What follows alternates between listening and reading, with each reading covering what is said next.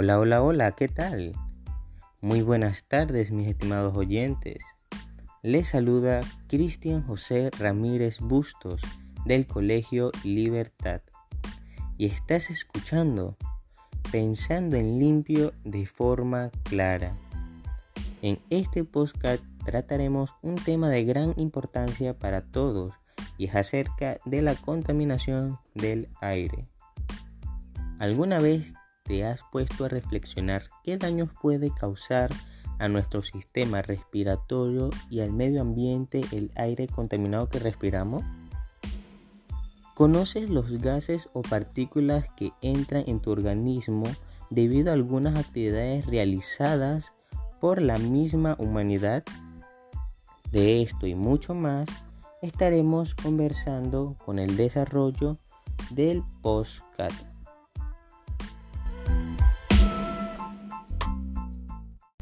Primero, debemos entender que la contaminación del aire es la alteración del aire limpio con partículas sólidas y gases tóxicos que se producen debido a diferentes actividades, generalmente económicas, que se convierten en las fuentes de emisión de estos materiales tóxicos. Pero cabe destacar que también existen fuentes naturales que producen tal contaminación, como las tormentas de arena y los volcanes. Lamentablemente estamos viviendo esta situación tan difícil ya que la presencia en el aire de materias y gases tóxicos implican riesgos, daños y enfermedades graves para las personas e incluso riesgo para la preservación de la naturaleza y de la diversidad de ecosistemas que existen pues las mismas actividades humanas se interrelacionan con el aire, el agua y el suelo, principales ambientes que se contaminan. Pero hablemos de algunas actividades contaminantes, y la que se lleva el primer lugar es la actividad industrial, seguido del tránsito vehicular, el parque automotor, sobre todo en las horas pico, como le decimos, pues se nota la intensidad del aire, se ve como si hubiera humo o estuviéramos sumergidos en neblina, dejando de ver el cielo azul. ¿Sabes qué es lo que vemos a simple vista? Entre los contaminantes más comunes les comento que tenemos monóxido de carbono, CO. Es un gas incoloro inodoro e insípido, que resultó tóxico a concentraciones elevadas en exposiciones cortas de tiempo. Entre las fuentes de emisión se destaca el transporte terrestre y en menos medida las placas de combustión, las instalaciones de tratamiento y distribución de combustibles fósiles o grifos dióxido de carbono, CO2. Es producto de la combustión. Es el principal gas responsable del efecto invernadero. Óxido de nitrógeno, NO. Es un gas incoloro de olor dulce a altas concentraciones que resulta tóxico. Dióxido de nitrógeno, NO2 también es tóxico y es muy contaminante. Es uno de los gases responsables de la lluvia ácida debido a su fácil solución en el agua. Como pueden observar, son compuestos gaseosos formados por la combinación de oxígeno y nitrógeno, y su obtención es por la quema de madera y combustibles fósiles como gasolina, carbón y gas natural. Ah, queridos oyentes, pero no todo es en forma de gas, porque también podemos encontrar en el aire que respiramos partículas sólidas de materiales llamados PM-2,5 o materiales particulados, que puede llegar a medir, para que ustedes se den una idea, la cuarta parte de lo que mide la partícula del polen o del polvo. Ustedes han visto una partícula de polvo, es difícil, ¿verdad? es microscópico, por lo que aún es mucho más pequeño. Sus medidas están en micrómetros. Imagínate un grano de arena. Es gigante adelante del PM-2.5.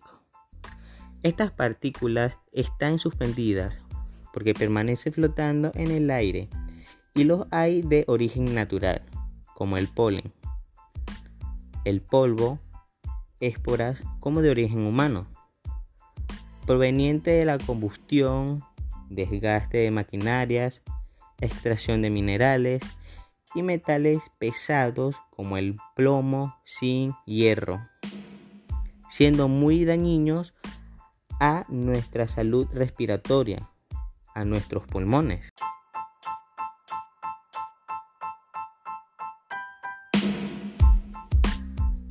Aparte de todo lo dicho, existen otros contaminantes del aire que atacan directamente a nuestra capa de ozono y son los clorofluorocarburos, que son sustancias que agotan la capa de ozono.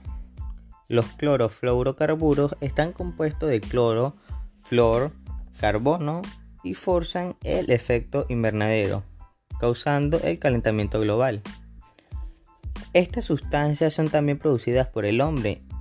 En muchas aplicaciones tales como la refrigeración, el aire, el aire acondicionado, los aerosoles, agentes espumantes como la fábrica de poliestireno, los limpiadores de componentes eléctricos y solventes, así como los utilizan en la limpieza de los instrumentos médicos también en los extintores de fuego y las industrias náuticas.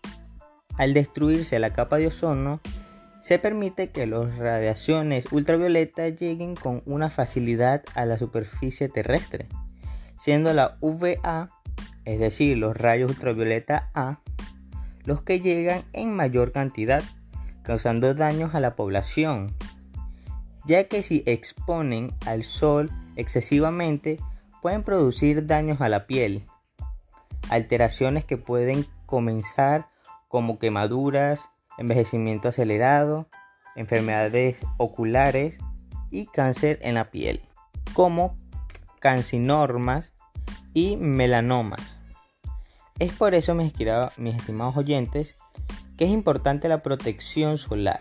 Recuerda, usar en verano gorros, sombreros, lentes para sol, cremas con factor de protección, usar mangas largas, mantener hidratada o hidratado la piel, entre otros.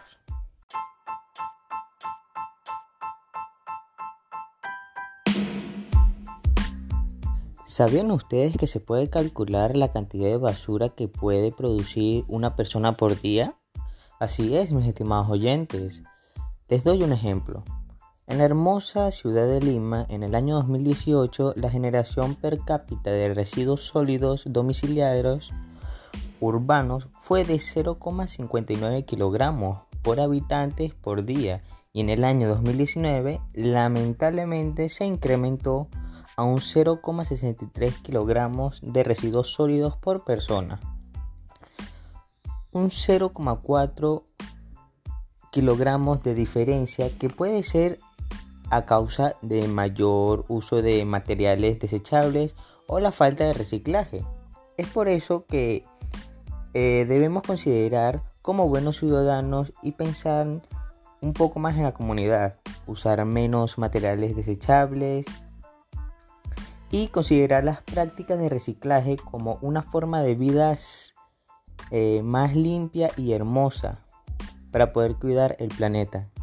A veces creemos que en casa estamos más seguros, libres de contaminación, pero la realidad es que la contaminación del aire doméstico ha alcanzado lastimosamente la muerte prematura de 3,8 millones de personas anualmente, sobre todo por el uso de queroseno, cocinar a leña o carbón, realizar hogueras, cocinar parrillas, entre otros, causando enfermedades como asma, bronquitis, neumonía, fibrosis pulmonar, eh, tuberculosis, cardiopatías isquémicas, obstrucciones pulmonares y cáncer de pulmón, entre otros.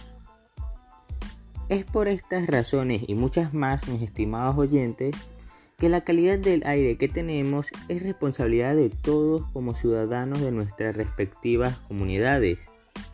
Te hago un llamado a reflexionar y a unirte activamente a una campaña de propuestas de donde con nuestras acciones de alguna manera mitiguemos la contaminación del aire para el cuidado de nuestra salud respiratoria y conservar nuestro medio ambiente.